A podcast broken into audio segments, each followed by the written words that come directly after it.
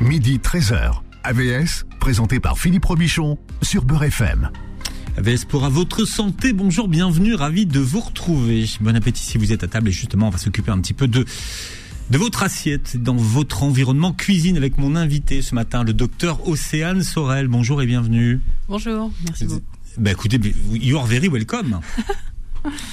vous êtes docteur en médecine, vous êtes euh, alors vétérinaire, docteur en virologie, immunologie. Euh, vous êtes parti en postdoc aux États-Unis, passé votre euh, après votre thèse, et Mhm. vous êtes resté aux États-Unis. hein. Exactement, ouais. ça va faire 8 ans là qu'on Hmm. est aux États-Unis. Ouais. Vous avez passé un petit peu quelques années à, à Los Angeles, et maintenant vous vivez en Floride. C'est ça, exactement. Alors pourquoi vous êtes resté en- aux États-Unis? Pourquoi on est resté aux États-Unis? Enfin, pourquoi je suis. Pardon, vous. Ouais. C'est parce que, est-ce que vous avez rencontré l'amour? Ah, non, non, désolé. pas du tout. Non. Mon mari, il est français, on est partis tous ensemble euh, aux États-Unis. Euh, bah parce que tout simplement, euh, j'ai trouvé du travail assez facilement et que la, la vie là-bas nous convenait très bien. Donc Hmm. c'était. Voilà, on est resté. Donc là. Bretagne, Ouais. États-Unis, c'était logique pour vous? C'était pas forcément logique, c'est ce qui s'est passé. Vous Voilà. n'auriez pas pu trouver du, du- un job à l'Institut Pasteur? Euh, ça aurait pu, pourquoi pas, hein, mais euh, oui, ça, ça, ça s'est fait différemment, mais c'est très. très Alors aujourd'hui, vous travaillez dans une biotech comme Mhm. virologue. Comme ouais, je, je suis manager des publications scientifiques, donc je gère tout ce qui est euh, publications euh, qui partent au peer reviewing, tout ça euh, pour les voilà, Bon, tout ce qui est maladies infectieuses. vous êtes spécialiste de, des herpès virus. Mhm. On en parlera tout à l'heure un petit peu parce qu'il y a pas mal d'idées reçues sur les herpès virus. Ouais. Et vous publiez Virus, bactéries, microbes, tout savoir pour y échapper aux éditions Marabout. Mhm. Et là, vous cassez beaucoup de mythes. Et vous soulevez beaucoup d'idées qui fâchent. Oui, oui, mais alors, ouais, c'est c'est mais bon, il faut le faire parfois, mettre les pieds dans le plat. Alors vous avez commencé vous à, à, justement à déconstruire un petit peu les idées reçues et ce que euh, et les idées fausses en fait, hein, les fausses, les fake news sur euh, sur les réseaux sociaux où vous êtes devenu the French vi- virologiste Mhm. et vous avez votre propre méthode à vous pour faire passer les messages. Oui, j'utilise euh, l'humour, enfin j'essaie d'utiliser l'humour pour passer des messages sérieux, mais de manière un peu moins sérieux et un peu plus fun. Hmm. Parce que ça passe souvent un peu mieux comme ça. Que, voilà. Surtout que c'était souvent des messages un peu difficiles à faire passer, donc on retient mieux quand euh, on se marre bien. Alors vous avez euh, démarré ce compte comme un hobby, Mhm. mais vous avez un vrai problème avec les déguisements. J'ai un petit problème avec les déguisements. Est-ce que vous voulez qu'on en parle ou... On peut en parler, pas de problème. Vous aimez vraiment les déguisements? Mm. J'aime bien me déguiser, j'aime bien. euh, en fait, j'aime bien. J'imagine toujours les, les microbes d'une certaine façon dans ma tête et j'aime bien reproduire un peu ce que j'imagine euh, en vidéo. Et je trouve que c'est vachement plus facile aussi pour les gens pour retenir euh, quand ils, après ils voient des petites scénettes de ce qui se passe éventuellement dans le corps humain, etc. Mm. C'est plus simple. Mais vous n'avez pas peur vous, pour votre crédibilité Non, au début pas du tout. Ah non. C'est aux États-Unis, c'est plus facile. plus- Je sais pas, j'ai jamais eu peur pour ma crédibilité. Non. Tant Ouais. que le message restait sérieux et qu'il y avait toujours un message euh, éducatif derrière, je pense que on prend pas trop de risques. C'est juste de. Ouais, c'est fun et c'est de l'humour. euh, Voilà, rien de très. The French Virologist, Mm. vous pourrez regarder sur Instagram. Alors bon, ça commence mal. Vous avez cassé mon mythe du vinaigre. Oui. Moi, j'ai des bouteilles de vinaigre alignées à la maison. Bah, ça peut décorer. Pour décorer, c'est bien. Et alors, vous dites que, que, que, que contrairement aux mythes qui circulent, le vinaigre, c'est parfait pour détartrer la Mhm. machine à café, mais c'est pas un bon désinfectant. Non, c'est pas un bon désinfectant. Son efficacité euh, antimicrobienne est vraiment très très limitée. Euh, c'est vraiment un mythe qui perdure, hein, mais ce n'est pas un bon désinfectant pour euh, tuer les microbes, contrairement à ce que effectivement on peut croire tous les jours. Donc ça ne sert pas à désinfecter. Mais même pas un petit peu Il y a certes, ça, ça, ça a une activité un peu limitée sur certains éventuellement, euh, certaines bactéries, ça a été montré, mais il faut euh, un temps de pause d'une certaine, enfin c'est très variable en fonction de la bactérie. Euh, il faut un certain temps de pause, une certaine température, une certaine dilution, etc. Donc c'est pas, on peut pas l'utiliser comme un désinfectant universel, c'est pas possible. C'était- Alors, je, je- je vous dis ça pour le frigo. Mhm. Donc, pour le frigo. Oui, Donc, non. On n'utilise pas de vinaigre pour le- désinfecter son frigo. Enfin, on ne désinfecte pas si on utilise du vinaigre. On ne peut pas dire je désinfecte au vinaigre. Voilà. Désolé. c'est non. Qu'est-ce que je vais faire de la je, sais pas ce que je vais faire de tout ce vinaigre. Euh, alors, vous, vous, pour vous, alors parce que vous, vous avez une passion pour les frigos. hein. Une passion pour les Ouais, frigos non, si, pour nettoyer les frigos, pour ce qui se passe dedans les frigos et dans la conservation des frigos. Oui. Il y a quand même beaucoup de. Mais c'est vrai que vous venez d'un pays où là, il y a une religion du frigo. Mhm. C'est des vrais appartements aux États-Unis, les, les frigos. Ah, on peut vivre dans un frigo presque. ouais. Ouais. Donc, comment on nettoie efficacement son frigo et à quelle fréquence? Alors, quand netto- déjà la le nettoyage et la désinfection, c'est pas la même chose. Euh, le nettoyage, idéalement, il faut le faire si vous avez à chaque fois que vous avez quelque chose qui a coulé dans le frigo, il faut nettoyer pour nettoyer les tâches, pour en fait limiter, euh, le- pour éviter que tout microbe puisse se proliférer dans les tâches qui restent en fait. Euh, et après, il y a la désinfection. La désinfection, ça, ça peut être. euh, c'est pas nécessaire de le faire systématiquement ni d'une manière euh, forcément hyper régulière. Il faut vraiment le faire de temps en temps. Ou si par, par exemple quelque chose a coulé dans le frigo et est resté trois jours, il y a du jus de poulet qui est resté trois jours dans le frigo, là, il faut nettoyer Et qui colle- puis qui- désinfecter Qui colle un peu. et qui colle Ouais. parce qu'il y a un risque de que des, des bactéries ou des microbes se- puissent euh, proliférer et euh, il faut en, en fait euh, les tuer quoi. La Hmm. désinfection, le, le- le but c'est vraiment de, de tuer les microbes. Alors que le nettoyage c'est vraiment d'enlever les saletés et les sources potentielles de nourriture pour les microbes. Alors vous, vous, vous aimez beaucoup l'eau pure, enfin l'eau du robinet pour nettoyer. Mais est-ce que ça suffit pour nettoyer un, un frigo, l'eau du robinet, ou il faut quand Mm. même un petit, un, un petit détergent? Alors on peut nettoyer avec euh, du savon euh, pour le nettoyage, savon et eau, et après bien rincer, surtout pas laisser de résidus, etc. Et par contre pour la désinfection, là on peut utiliser plutôt de la javel diluée par exemple. Euh, mais c'est vraiment deux étapes différentes. Le par contre, si on veut dés- désinfecter son frigo, il ne faut pas oublier l'étape du nettoyage qui est quand même essentielle et très importante. Mm. Et doit être, euh, de toute façon, le nettoyage doit être systématique. La désinfection doit être moins systématique.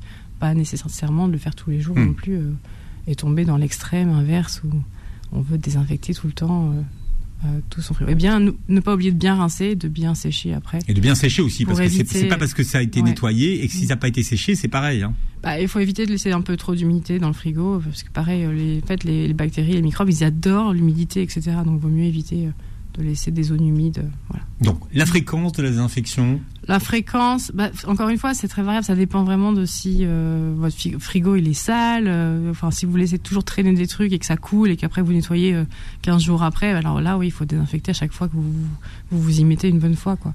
Mais si vous faites attention et que vous, le- vous nettoyez régulièrement, et il n'y a pas besoin de le désinfecter très très souvent. Il n'y a pas de règle universelle pour la désinfection du frigo. Le nettoyage, c'est au moins une fois par mois. Et la désinfection, c'est vraiment un peu euh, au cas par cas. Quoi. Alors, le frigo, c'est l'histoire d'un plat, souvent, qu'on fait cuire et qu'on voudrait mettre au frigo. Ouais. Et donc là, on va pas le mettre au frigo parce que le plat est trop chaud. Oui, ça c'est un dilemme. Alors, qu'est-ce qu'on fait dans ces cas-là? Est-ce qu'on le laisse reposer et refroidir Mhm. tranquillou sur la planche de la cuisine ou sur son plan de travail? Alors on peut laisser refroidir, mais ne la règle c'est de ne pas dépasser deux heures après la fin de la cuisson pour avant de mettre au frigo. Donc euh, on peut pas laisser, par exemple, parfois des gens me disent, je laisse le plat refroidir toute la nuit dans le, dans le four. Ça, il faut pas le faire parce qu'il y a un gros risque d'intoxication alimentaire. euh, parce que les, Même si c'est des produits qui craignent pas, si c'est des pâtes par mais exemple. en fait, les pâtes craignent, peuvent éventuellement craindre aussi parce qu'il y a, y a des bactéries qui peuvent germer et après de produire des toxines et on peut s'intoxiquer aussi. Donc, On a l'impression que ça a- craint pas, voilà, mais a- en a- fait ça craint. Une fois qu'elles sont réhumidifiées, euh, les pâtes, elles, vraiment, elles ont, c'est un terrain propice à- au développement microbien. Donc il faut faire euh, attention. Ça Ouais. veut dire que pas au frais, il n'y a pas de produits qui craignent pas en fait. C'est ça que ça Euh, veut les dire. produits secs, ça craint pas, euh, pas quand c'est pas au frais, mais les conserves non plus, quand tant qu'elles sont pas ouvertes. Une fois qu'elles sont ouvertes, voilà, de nouveau, ça, Mm. ça craint. Euh, mais euh, non, tout ce qui est cuit, qui sort du four, doit être placé au frais ensuite, euh, dans les deux heures. Et alors, si jamais c'est encore trop chaud pour mettre au frais après deux heures, ce qu'on peut faire, c'est pour accélérer le refroidissement, on peut séparer le plat en plusieurs petits plats pour qu'il refroidisse plus vite et placer au frais après. Mais pas placer au frais non plus quand, direct quand ça sort du four, parce, du four parce que ça risque de réchauffer le frigo. Et alors, on peut avoir un- une température qui est pas optimale et il peut y avoir des développements microbiens dans le frigo. D'accord. Donc, il faut vraiment faire attention. euh, voilà, il faut pas que ce soit trop chaud, mais pas non plus que attendre trop longtemps pour le mettre. Donc la règle, c'est C'est deux heures c'est deux heures. maximum. Alors c'est vrai qu'on est en pleine mode du batch cooking, Oui. donc les gens le week-end cuisinent pour l'ensemble de la semaine et se retrouvent avec une quantité de nourriture quand même à, Mm. à- à stocker.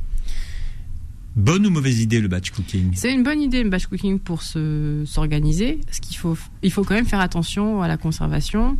Euh, la recommandation, c'est les plats cuisinés, c'est de ne pas dépasser trois jours au frigo euh, avant de les consommer. Donc, si vous avez prévu, par exemple, de Même si c'est cuit. Ah oui, même si c'est cuit. Euh, oui, parce que donc si vous cuisinez le dimanche pour toute la semaine, alors les plats du jeudi, vendredi, il faut les mettre au congélateur.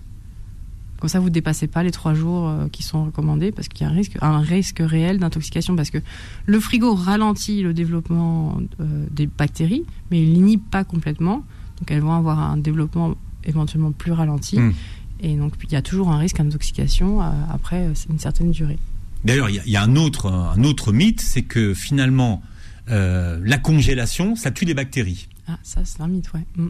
Non, ça tue pas les bactéries, ça, juste, ça, ça vraiment, ça les met en pause. Elles sont, elles sont emprisonnées dans, dans la glace, entre guillemets, et dès qu'elles sont, elles repassent dans une zone de température où elles sont, elles peuvent se développer, bah, elles reprennent là où on était, en fait, avant. Euh, donc, c'est un mythe total, ouais. Mm. Ça tue certains parasites, et encore pas tous. Mm. Euh, la Ça vous dites que c'est utile en cas de sushi, hein, si on veut faire des sushis. oui, ça peut tuer les vers euh, des euh, exactement les vers du poisson. Euh, ça les tue les larves qui sont dedans au bout d'un certain temps. De plusieurs, je crois que c'est trois jours qui c'est recommandé. Il faudrait que je vérifie la, la- la durée. Euh, et il faut que ce soit bien à moins 20 degrés. Euh, donc un, un petit freezer, ça suffit pas par exemple. Ouais. Euh, ça les tue. Ouais. Alors, tant qu'on est dans le réfrigérateur, c'est bien utile hein, de nettoyer ses œufs et de laver ses œufs avant de les mettre au réfrigérateur. Oh. Non, il faut pas laver ses œufs. Euh, en fait, il faut pas laver ses œufs tout simplement parce que les œufs, donc la coquille de l'œuf, c'est une structure poreuse, donc il y a des petits trous. Euh, on les voit pas à l'œil nu, mais il y a plein de petits trous. Et elle s'est recouverte d'une ce qu'on appelle une cuticule. En fait, c'est une enveloppe transparente qui va protéger l'œuf, qui va empêcher que les bactéries puissent pénétrer dans l'œuf.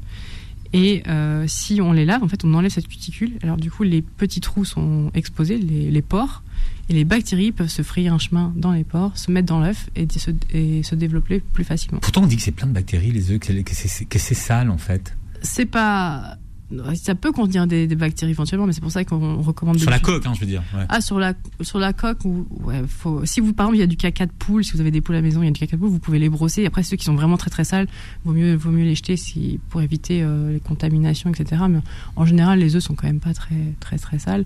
Et si les, encore une fois, si les bactéries qui sont présentes à la surface de la coquille de l'œuf, s'il y a la cuticule, en général, elles peuvent pas rentrer. Par contre, si vous enlevez cette cuticule, alors ouais, là, elles ont le champ libre pour euh, pour passer dans le tunnel et, et, et aller se développer euh, dans l'œuf, parce qu'il y a une source de nourriture dans l'œuf qu'il n'y a pas à l'extérieur.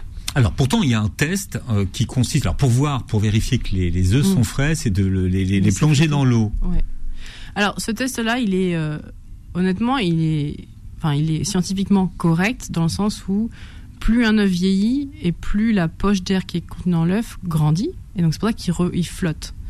Euh, alors après, il n'y a pas de comment dire, il n'y a pas de données scientifiques pour dire ah bah s'il flotte, c'est sûr qu'il est pas bon, etc. Donc oui, vous pouvez le faire. Par contre, si vous le faites et que vous le mettez dans, l'eau, euh, moi ce que je dis toujours, il vaut mieux bien le cuire après parce que vous, du coup vous l'avez mouillé, donc il n'y a plus cette cuticule, donc il vaut mieux pas le consommer cru. Mais euh, voilà, si vous le cuisez bien après. euh. Donc s'il coule, c'est qu'il est frais. S'il coule, c'est- qu'il est plus frais que celui qui flotte. Qui flotte, c'est ça. Mais il n'y a pas de garantie qu'il n'ait pas été contaminé parce qu'il parce qu'il coule quoi. Donc c'est toujours euh, délicat de. On peut le manger quand même si on l'a laissé vous- plonger dans l'eau. Voilà, en théorie, vous pouvez le manger, ouais. Mm. Bon. Virus, bactéries, microbes, tout savoir pour y échapper aux éditions Marabout. Alors on en parle avec mon invité ce matin, le docteur Océane Sorel. AVS revient dans un instant, midi 13h. AVS, présenté par Philippe Robichon sur Beurre FM. Voilà, je reçois ce matin The French virologiste, le docteur Océane Sorel, Sorel, qui est avec nous et qui vient nous parler de son premier, euh, premier livre, hein. un an de, de boulot. Ouais, un an. Presque un an. Ouais. Mm. Un, 11 mois intense, ouais. Virus, bactéries, microbes, tout savoir pour y échapper aux éditions Marabout. Bon, alors effectivement, vous revenez sur beaucoup d'idées reçues, sur beaucoup de sujets qui fâchent. Oui. Bon, de toute façon, maintenant que j'ai évacué le vinaigre, de toute façon, ça va mieux. on, on a fait, on a fait, on a, on a fait le plus dur. Les autres sujets à côté sont. Euh... D'accord. J'ai vu dans votre livre qu'il y avait un vaccin contre le palu. Ouais, il, a- enfin, c'est, il est en, il est disponible pour certains, pour faire vacciner certains enfants en, en Afrique, mais euh, il, m'a- il est pas, l'efficacité est pas non plus euh, dingo dingo. Ouais. Mm. Hmm. Il y en a d'autres qui sont en développement, donc il y a vraiment un espoir aussi pour le palu, pour l'avenir, ouais. Alors, qu'est-ce qui marche vraiment pour enlever les pesticides euh, des légumes? Pour enlever les pesticides des légumes, alors en fait, on recommande, euh, les recommandations générales, c'est d'utiliser de l'eau claire, de l'eau potable, enfin l'eau du robinet, l'eau courante. Vous les passez, euh, par exemple, une courgette à l'eau, sous l'eau du robinet. euh, Et ça, ça les suffit pour enlever, bien, pour enlever les pesticides. pesticides et euh, la majorité pesticides et aussi la majorité des microbes éventuellement qui peuvent se trouver à la surface euh, Mm.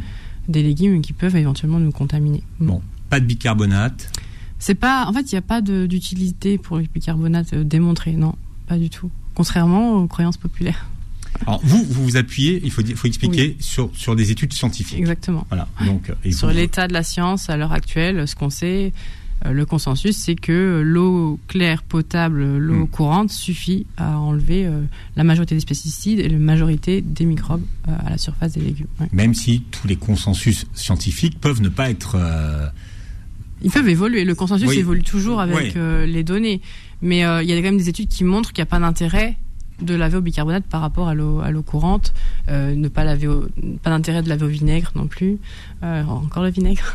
Ah oui, vous, me cherchez. Et euh, voilà, mais... par exemple, mm. bon, il se pourrait que le pruneau d'Agen, ce soit bon pour la constipation.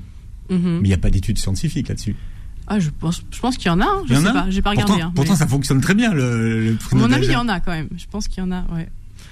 J'imagine. Je n'ai pas été vérifié. Il faudrait que j'aille vérifier. Bon, ce qui est important, c'est que vous, dans la démarche qui était la vôtre, c'est que vous vouliez euh, faire sauter un certain nombre de fake news. Hein, en, mm. termes de, en termes de santé, il y en a énormément qui circulent aujourd'hui sur, la, sur les réseaux sociaux et, et c'est vrai que c'est popularisé et, on finit, et ça finit par devenir une croyance. Ah mais c'est complètement des croyances. Les fake news, moi je dis toujours que le terreau des fake news c'est la peur et ensuite euh, avec la peur vient euh, les croyances en fait des gens. Euh, et tout le monde donne son opinion sur des faits scientifiques, alors que opinion et fait, c'est des choses complètement différentes qui devraient même pas être opposées l'une à l'autre.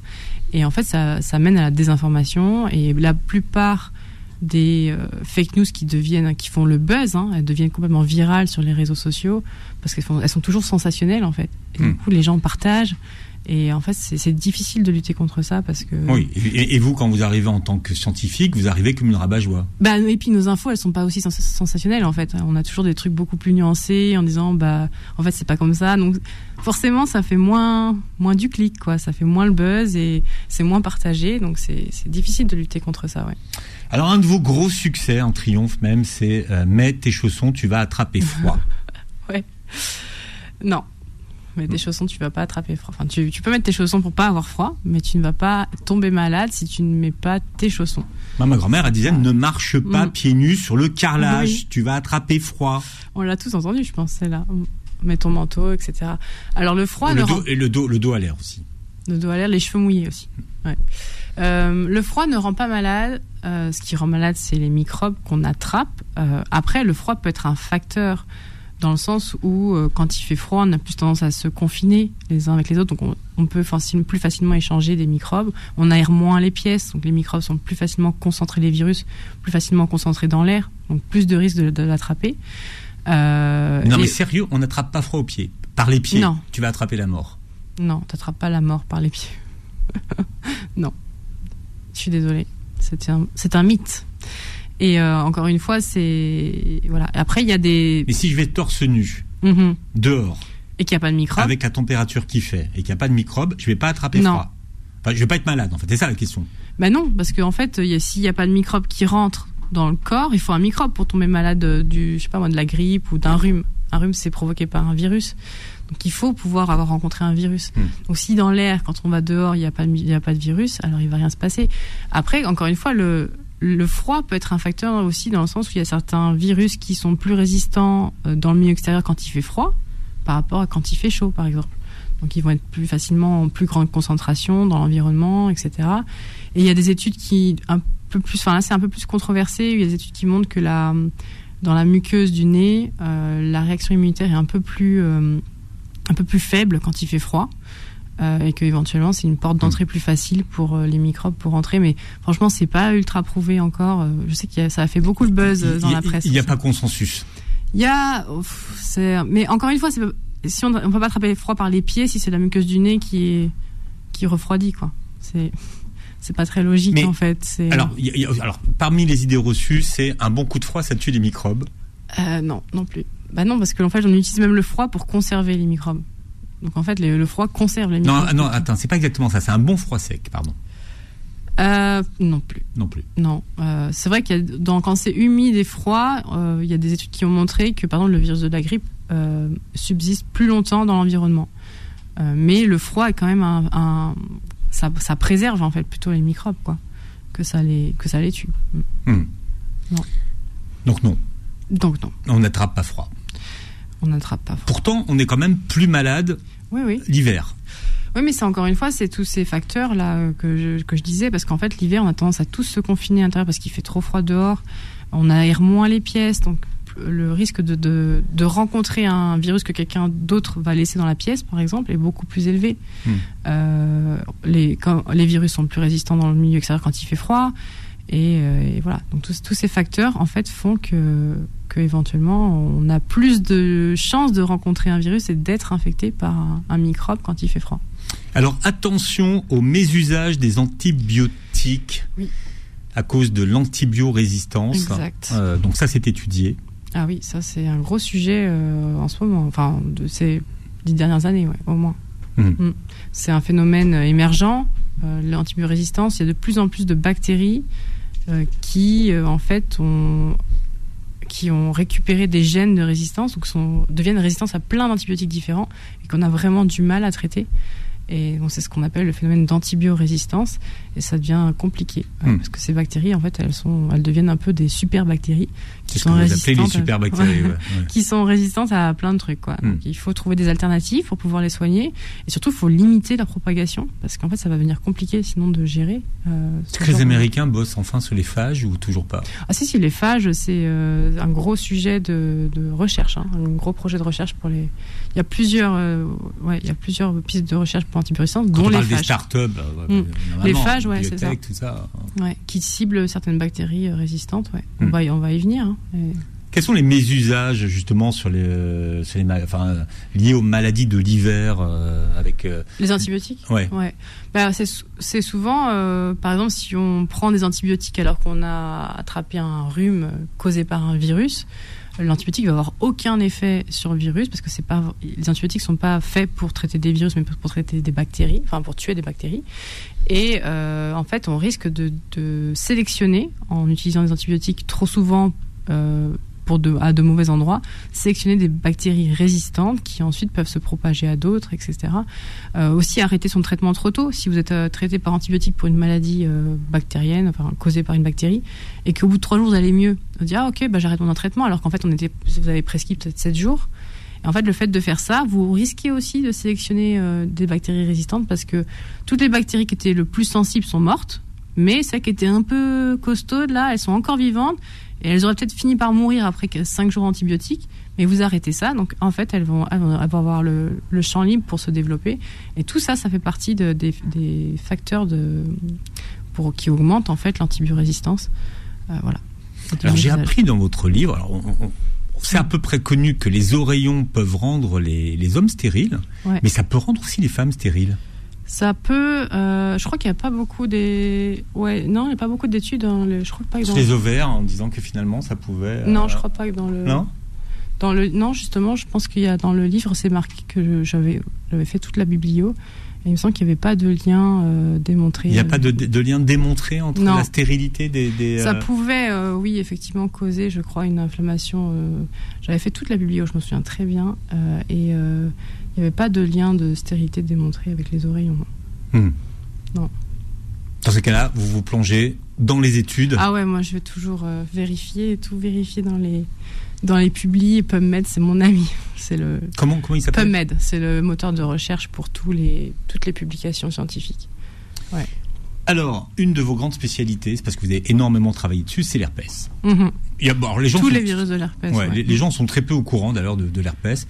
Euh, Ouais. Énormément de la population est infestée par le virus de l'herpès. Ouais. Et alors il faut dire aussi un autre truc, c'est qu'il y a plein de virus de l'herpès différents. Il y a l'herpès tel que vous l'entendez qui cause le bouton de fièvre ou l'herpès génital, mais dans la grande famille des herpès virus, moi j'ai travaillé sur plein d'autres virus de l'herpès, notamment le virus de la, qui cause la varicelle et le zona, c'est un herpès virus aussi. Hmm. Ça c'est moins connu. Celui de la mononucléose aussi. Euh, le zona, c'est une résurgence de la varicelle, non? Du virus de la varicelle, ouais. ouais c'est ça. ça. Une réactivation du ouais. virus de la varicelle. Mmh. Ouais. Donc les herpès, vous, vous dites 70% des personnes de moins de 50 ans dans le monde seraient infectées, infectées par le virus de l'herpès. Ah, il y a beaucoup de gens qui énorme. sont porteurs. C'est énorme. Ouais. Mais il y a beaucoup de personnes qui ne savent pas qu'ils sont infectés par le virus de l'herpès parce qu'en fait, ils n'ont aucune manifestation. Donc tout le monde ne fait euh, pas de bouton, en fait. Non. Mais alors Non, pourquoi on fait un bouton Comment expliquer que Eh ben- certains font des boutons ou pas Et ça, on ne sait pas encore quels sont exactement. euh, Il y a sûrement des facteurs génétiques, environnementaux. euh. Globalement, on sait que euh, la réactivation du virus de l'herpès, elle est liée à une baisse de la réaction immunitaire, donc l'immunité qui est un peu plus faible. Mais pourquoi est-ce que, par exemple, moi, je vais pas en avoir et quelqu'un d'autre va en avoir? Ça, c'est vraiment euh, difficile de. On ne sait pas en fait. Et on peut très bien être porteur du virus de l'herpès et n'avoir jamais eu de bou- bouton de fièvre et jamais et n'en avoir jamais de sa vie. C'est quoi C'est un porteur sain, ça On appelle ça un porteur Ouais, c'est ça, asymptomatique, ouais. ça. Ouais. Pas de symptômes. Alors ça peut toucher l'œil et le doigt, dites-vous. Ouais, aussi, ça peut se, ça fou, peut ça. se répandre, à- parce que quand, quand ça réactive, ça peut se répandre euh, ouais, à d'autres endroits. Mais c'est plus, c'est plus rare. hein. Le plus fréquent, ça reste autour Mm. de la bouche, euh, etc. Le bouton de fièvre. Qu'est-ce qu'on ne sait pas sur l'herpès finalement que vous avez envie de, Ah, de partager avec nous pas plein de choses. L'herpès, c'est alors le- les virus de l'herpès, de manière générale, ils adorent. euh, ils ont des mécanismes très très compliqués qui ont qui ont été mis en place par l'évolution, etc. Où ils arrivent très très bien à déjouer notre système immunitaire. Ils sont très forts à ça. Ils se a- planquent Ils se planquent. Ouais. Et après, ils, ils montrent aucun signe de vie, entre guillemets. Et en fait, les, nos, nos cellules de l'immunité n'arrivent pas à l'éliminer complètement parce qu'ils vont, ils vont, ils vont dans nos neurones et ils restent planqués là toute, euh, toute, la- toute leur vie. Et euh, en fait, ils, ils passent inaperçus. Hmm. Et c'est pour ça que notre système immunitaire n'arrive jamais à s'en débarrasser.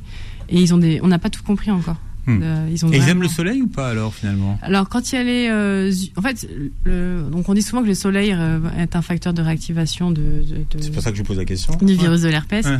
Alors on ne sait pas très bien pourquoi. On suppose que en fait les UV euh, diminuent en fait l'immunité au niveau local et potentiellement ça, pouv- ça pourrait euh, laisser une porte d'entrée au virus pour euh, ré- pour réactiver. Ou ça peut aussi très bien avoir une, une- voilà une réaction avec le, le cycle du virus aussi. Mais en fait on ne sait pas vraiment pourquoi. On sait très bien qu'il y a un facteur euh, de corrélation avec ça. Mais on ne sait pas exactement pourquoi ni quels sont les mécanismes. C'est très compliqué d'étudier les herpès virus. Ils sont très très compliqués. C'est pour ça qu'on n'a toujours pas de vaccin contre l'herpès non plus, mais Ouais.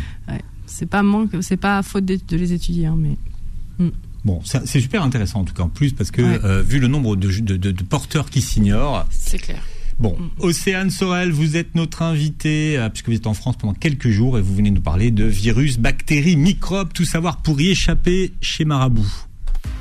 AVS revient dans un instant, midi 13h. AVS, présenté par Philippe Robichon sur Beurre FM. Voilà, nous avons le docteur Océane Sorel avec nous. Alors, elle vit en Floride, aux États-Unis d'habitude. Vous, aimez qu'on dise que vous êtes la virologiste d'Instagram? Oh, ça me dérange pas. Ouais. Mm. The French virologist. On peut dire ça. Ouais, faites Je suis pas la seule, je pense qu'il y en a plein d'autres, hein, mais oui. Vous êtes la plus drôle. Ah bon, il paraît? Ok. Ok, je prends. Vous la plus déguisée. Au moins, si je dis La plus déguisée, plus- si je dis sûrement, la ça, plus, la sûr. plus déguisée. Voilà. Peut-être que. Exact. Voilà. Et vous venez euh, nous parler aujourd'hui euh, des virus, des bactéries, des microbes, tout savoir pour y échapper aux éditions euh, Marabout, avec vraiment des questions. euh, alors par exemple, il y a une question qu'on s'est beaucoup euh, euh, posée aux, aux alentours du 1er décembre. C'est pour- pourquoi on a mis moins d'un an pour trouver un Mm. vaccin contre euh, contre le Covid et que euh, Mm. 30 ou 40 ans après, on n'a pas de vaccin contre le contre le SIDA? Contre le VIH, ouais. Bah ça, c'est très. Déjà, premièrement, les virus sont très différents. Le virus, euh, le VIH, est un virus qui cause le SIDA, est dif- complètement différent du virus qui, qui cause le Covid-19. Euh, tout simplement parce que déjà le VIH il, per- il persiste dans le corps, ce qui ne fait pas le, virus qui cause le Covid.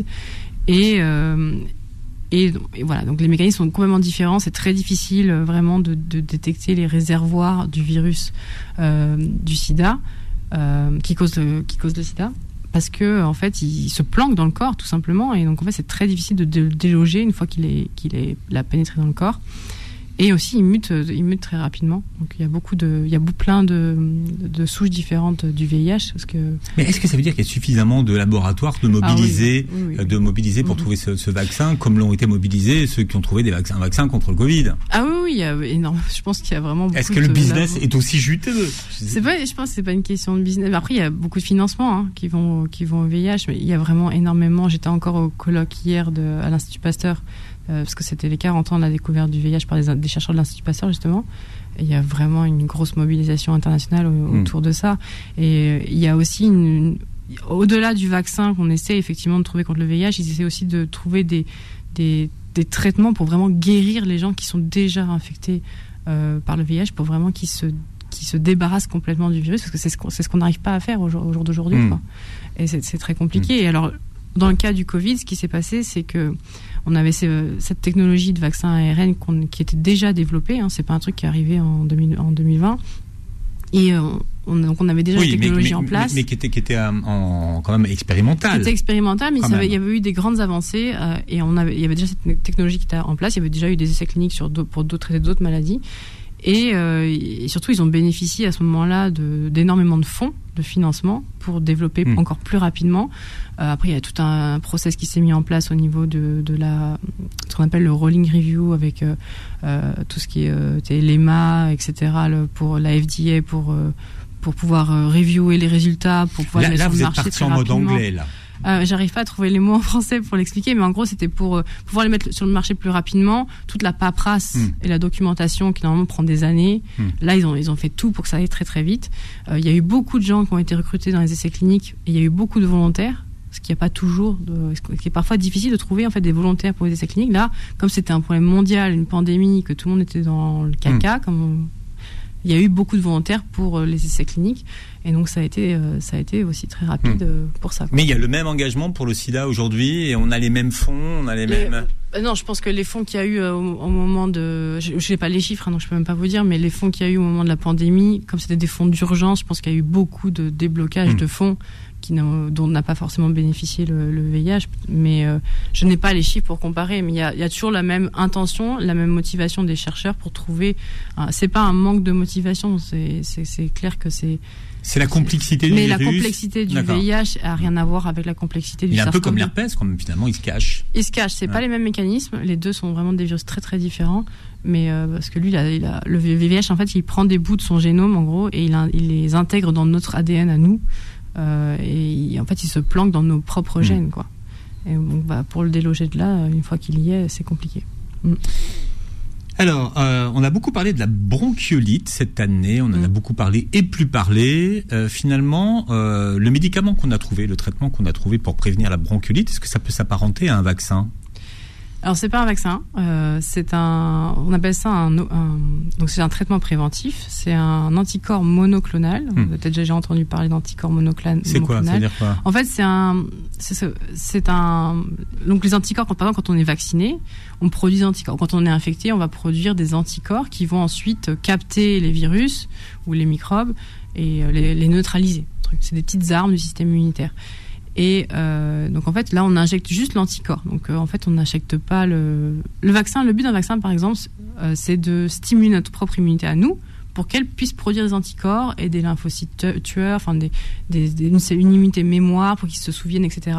La différence c'est que là on met juste l'arme en fait l'arme fatale dans le corps, mais il y, a, il y aura pas de mémoire immunitaire. Notre corps va pas s'en souvenir une fois que les anticorps ont été dégradés et sont disparus et euh, l'immunité va pas se, hmm. se remémorer la, chose. On appelle ça l'immunité passive, au contraire de l'immunité active avec la vaccination euh, ou même l'infection. Et, euh, et, donc voilà. Et donc le but, c'est en fait, c'est d'avoir donc d'injecter au bébé ces anticorps juste avant la saison de la bronchiolite pour qu'en fait les anticorps circulent dans le corps un peu comme des sentinelles pour que dès que le virus qui est le principe le VRS qui est le le principal. Euh, Alors c'est le virus respiratoire. Ouais, euh, syncytial. syncytial, c'est le virus responsable de la. C'est le principal. Il y en a d'autres, mais c'est le principal qui cause le plus de non, le plus grand nombre de bronchiolites. Euh, comme ça, dès que les, ces sentinelles, ces anticorps sont dans le corps, en fait, dès que le VRS veut pénétrer dans le corps du bébé, les anticorps vont tout de suite le neutraliser pour l'empêcher de se multiplier et de causer éventuellement la bronchiolite. C'est ça le but. Mais je crois qu'il y a des petits problèmes de d'approvisionnement. Oui, ça revient. En France. Ça revient. Ça revient là, ça y est. Ouais, mm. mais bon, après euh, la saison sera passée. Si vous dites qu'il faut le prendre en préventif. Il faut le prendre, euh, oui, il faut, l'injecter en préventif, ouais. Mm. Pourquoi les IST ne s'attrapent-elles pas sous les lunettes des toilettes? On y répond, on laisse voir le livre.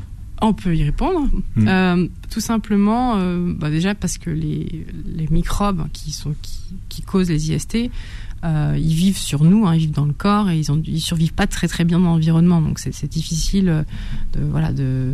Enfin, on peut pas. C'est pas en s'asseyant sur les toilettes qu'on va attraper une IST quoi. C'est pas. Il y a pas. De... C'est faux. Ni au hammam, ni ni nulle part. C'est sûr, des études scientifiques. Il y a, consensus là-dessus. Oui, il y a consensus là-dessus quand même. C'est pas. euh, Ni à la piscine. les IST, ni- ça, s'in- ça, ça s'attrape surtout avec les, tout ce qui est rapport. euh, Mais voilà, ça peut sexuel. pas s'attraper aux, aux toilettes. Le risque, il est extrêmement faible et euh, extrêmement euh, très peu probable. Voilà. Mais on on veut pas, jamais- on ne veut jamais dire jamais en science. En fait, c'est toujours comme ça. On, a, on est obligé de, de parler de, de risque et de niveau de risque. Et le Mm. risque d'attraper une IST sur les toilettes est extrêmement faible. Dans l'état de connaissance de la science aujourd'hui, donc, ce qu'on peut vous dire aujourd'hui, c'est quand on réécoutera l'émission dans 10 ou 20 ans, peut-être qu'on a. Mm. Bon, les enfants, les éponges, ça se lave, c'est comme les torchons, comme les planches à découper. Alors, vos conseils pour les éponges Alors les éponges, il faut effectivement, on peut les laver. euh, il faut pour les désinfecter, on peut soit euh, pour désinfecter très facilement quand elles sont pas métalliques. Attention, je précise. On peut très bien les imbiber d'eau et les passer au micro-ondes. euh, Je crois que c'est une minute à pleine puissance. C'est dans mon livre d'ailleurs. Euh, si elles sont pas métalliques, sinon c'est Ça va pas faire exploser les éponges, on est d'accord Non. Bon. Si elles sont bien imbibées d'eau, attention de bien mettre de l'eau parce que si on les met sèches dedans, effectivement, ça va les Ça, faire c'est votre truc, c'est le type. D'accord. Ouais, parce qu'en fait, c'est la chaleur qui tue les microbes. Et donc, en fait, il faut, il faut amener l'éponge à une certaine température pour vraiment euh, tuer les microbes. Alors, on peut aussi la mettre dans l'eau bouillante euh, quelques, quelques minutes, comme ça, ça, va, ça peut tuer le- les microbes. Euh, et sinon, bah, les changer régulièrement. Quoi. Et les torchons, pareil, il faut les laver à 60 degrés euh, régulièrement pour vraiment tuer euh, les Mm. microbes. Parce qu'en fait, c'est des zones humides. Souvent, il y a, on essuie de la nourriture avec, donc c'est un endroit que les, les, les microbes, ils adorent. Ils adorent ça. Humidité plus nourriture, paradis. C'est pour ça qu'elles commencent à sentir mauvais et tout après. Mais si on les met à sécher Ben non, parce qu'elles sont toujours là dès qu'on va. Enfin, ça va pas les tuer de les faire sécher. Ça va pas les tuer. On peut les faire bouillir et après les faire sécher, mais ça va pas. De toute façon, ça pue. De toute façon, ça- ça- Là, c'est la chaleur qui- Ouais, ouais. La chaleur, c'est souvent le meilleur euh, désinfectant. Enfin, c'est pas meilleur, toujours des meilleurs. On peut pas toujours tout chauffer, mais dans ces cas-là, oui, euh, les faire bouillir, ça, ça, ça les tue. Ouais. Ça aide. Mm. Bon, docteur Océane, est-ce qu'on exagère le nombre de bactéries qui peuvent rendre les enfants malades? Euh, ça dépend ce qu'on. Comment ça Pour le- la nourriture? Ouais, pour la nourriture. Ouais. Euh, non, euh, enfin, il y a des bactéries. Alors après, attention, il faut faire la différence entre les bonnes bactéries qui vont rien nous faire, et il y en a plein, et il y a les mauvaises bactéries qui peuvent nous rendre très très très malades. Donc elles sont pas toutes égales. Il n'y a pas, il y a pas une, un seul type de bactéries. C'est vraiment, il y a des et il y a des aliments qui sont plus à risque de contenir ces bactéries qui peuvent nous rendre très malades, dont particulièrement les enfants parce qu'ils sont plus fragiles et plus sensibles aux infections. Qu'est-ce qu'on évite de donner aux enfants qui ont euh, moins de 5 ans? Alors moins de 5 ans, on évite tout ce qui est euh, lait cru. Euh, C'est-à-dire? bah, le lait cru, le- par exemple, les- le lait qui sort du pied de la vache, ça, il faut, voilà. Euh, Même s'il et est, le même fromage au lait bouilli, cru. Même s'il est bouillu? Mais si, le- si on l'a, on l'a, on l'a chauffé. euh, Ah, il est pour plus le- cru. Il est plus cru, ouais, non, plus c'est du lait cru. Euh, il faut éviter tout ce qui est fromage au lait cru, sauf ceux qui ont été, euh, comme le comté, qui ont été euh, cuits ensuite, parce qu'ils sont au lait cru, mais après ils ont ils suivent un processus de cuisson qui en fait Mm, tue mm, la plupart des bactéries. Il faut éviter tout ce qui est viande crue, notamment et le- ou pas assez cuite. Donc tout ce qui est par exemple steak, steak haché, il faut éviter saignant pour les jeunes enfants, parce qu'il y a un risque notamment d'Escherichia coli. On en a déjà entendu parler avec le, tout ce qui est syndrome hémolytique et urémique, le CHU là, le fameux CHU. On en a, ça a fait pas mal de la une des. C'est-à-dire qu'il y a eu beaucoup de cas étaient aux États-Unis. Hein. Peut-être qu'il y a eu. euh, Ouais, mais en une France, époque, il y en en a eu époque, aussi. ça a touché beaucoup Ouais, les hamburgers. Ouais, ouais. Oui, bah, toujours, c'est toujours la même raison. Hein. C'est parce que là, il y a des, un risque de retrouver des Escherichia coli qui sont pas gentilles. Elles sont pas toutes pas gentilles, mais celles-ci, elles, elles peuvent être pas gentilles. Donc le secret, c'est de bien, Bien cuire, en fait. viande. La cuisson, c'est encore la chaleur, encore une fois, qui va, qui va tuer la plupart des, des bactéries. Mais là, ça Euh, concerne que la viande hachée ou toutes les viandes? Ah non, c'est toutes les viandes. De toute façon, tout, euh, tout ce qui est poulet, il faut bien cuire pour tout le monde, de toute manière. Mais par exemple, le, le bœuf, parfois, un steak saignant, il faut éviter pour les enfants. Il, vaut mieux- il faut bien les cuire. Quoi. Et tout ce qui est, euh, voilà, il faut éviter tout ce qui est viande crue, tartare et tout ça. Et ça, il faut pas. Euh, alors après. Alors après, il y a tartare, mais bon, il y a la grande mode des carpaccio aussi. Oui, ça c'est pareil. Euh, la charcuterie aussi, il faut éviter pour les jeunes enfants, euh, qui est pas qui est pas cuite. Euh, voilà. Après, il y a tout ce qui est œufs crus aussi, il faut éviter ou œufs pas assez cuits. Donc par exemple l'œuf à la coque, normalement il faut éviter pour les moins de 5. Je sais bien que c'est difficile parce que beaucoup de parents qui donnent des œufs à la coque à leurs enfants, mais il faut mousse au chocolat à base de cru, éviter mayonnaise euh, à base de cru, éviter. Voilà. Parce que- Tiens, il y a un truc, alors ça, ça m'a surpris. Vous dites qu'il vous déconseillez de mettre le doigt dans la pâte euh, crue. Ouais. Qu'on fait souvent, c'est Oui, on, oui, on oui, goûte, c'est hop. Ouais. Bah oui, parce Ni vu ni Il y a un risque Ouais. d'intoxication, encore une fois, C'est quoi, c'est les œufs? Alors ça peut être les œufs, Ouais. euh, mais il y a aussi la farine. Ça, c'est moins connu, mais la farine euh, peut contenir aussi des bactéries qui peuvent rendre malade euh, quand elle n'est pas cuite. C'est pour Mm. ça qu'il faut bien, il faut la cuire. Enfin, il faut cuire un gâteau tout simplement avant de consommer, surtout pour les jeunes on enfants. ne, met- on ne goûte pas la pâte. Bah, il faut- je sais bien, ça, ça, ça a été compliqué pour certains, mais C'est la vie, la vie il faut dure. éviter. Euh, alors attention, il y, a- il y a quelque chose qui est peut-être qui est pas forcément su, euh, c'est qu'il ne faut pas remettre la viande cuite dans le plat qui a servi pour l'entreposer cru. Oui, surtout au barbecue, ça c'est un truc qu'on fait souvent. Euh, on amène au barbecue euh, de la viande dans un plat, puis on garde le plat à côté du barbecue. a la marinade. enfin, Voilà, ouais. et après on remet la viande qui est cuite dans le plat qui a contenu la viande crue. Et ça, attention, parce qu'en fait, les bactéries qui étaient sur la viande crue, elles sont restées dans le plat. Donc en fait, vous êtes en train de recontaminer euh, par transfert, en fait, le, on appelle ça des cross-contaminations, euh, recontaminer la viande. Mm. Qui était, qui du coup s'était débarrassé de ces bactéries sur le barbecue, mais comme vous l'avez remis avec du jus euh, de microbes crus, en gros, sur la viande cuite, ben, après vous risquez de vous intoxiquer quand vous la mangez. J'ai une question avant de finir. Et là, je m'adresse à Faudil Plamry qui réalise cette émission. Donc, j'ai une question. Une question, la dernière.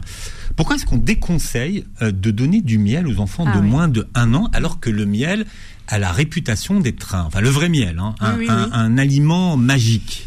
Alors, tout simplement, parce qu'il y a un risque de botulisme infantile. Vous avez sûrement entendu parler du botulisme, avec ce qui s'est passé à Bordeaux récemment. avec les sardines, Euh, avec ouais, les sardines qui avaient été faites maison. Et alors, hein. c'est pas la même chose le botulisme infantile et le botulisme alimentaire, c'est pas exactement la même chose. En fait, tout simplement, parce qu'en fait, les enfants, les jeunes, les bébés, tout simplement, ils ont pas forcément ni l'arsenal euh, immunitaire, ni euh, la maturité au niveau des, des intestins, par exemple, pour se débarrasser des bactéries. En fait, le miel contient euh, des bactéries qui s'appellent des Clostridium bo- botulinum et qui produisent une toxine qui peut causer euh, le botulisme, qui s'appelle la toxine botulique. Et euh, en fait, ces bactéries, elles sont dans le miel. Quand le bébé le mange, les Hmm. bactéries sont pas des sont pas tuées, Hmm. elles germent et elles produisent la toxine dans le gros intestin et en fait ça cause le botulisme Hmm. euh, chez le bébé. Après, la, toxine botulique, elle est très bien en chirurgie esthétique, Botox. en botox. Mais bon, ça, c'est un autre sujet. Un autre sujet, La suite est dans votre livre Virus, bactéries, microbes, tout savoir pour y échapper aux éditions Marabout. On vous suit sur les réseaux sociaux, The French Virologist. Merci d'avoir été avec nous. Vous êtes arrêté par. Beurre FM. Ouais. Voilà, vous allez repartir en, en Floride. Vous réécouterez l'émission en podcast sur beurrefm.net et sur les plateformes qui reprennent l'émission et vous verrez l'émission sur la chaîne YouTube. Merci d'avoir été avec nous et passez une très belle journée en bonne santé sur Beurre FM. Retrouvez AVS tous les jours de midi à 13h et en podcast sur beurrefm.net et l'appli Beurre FM.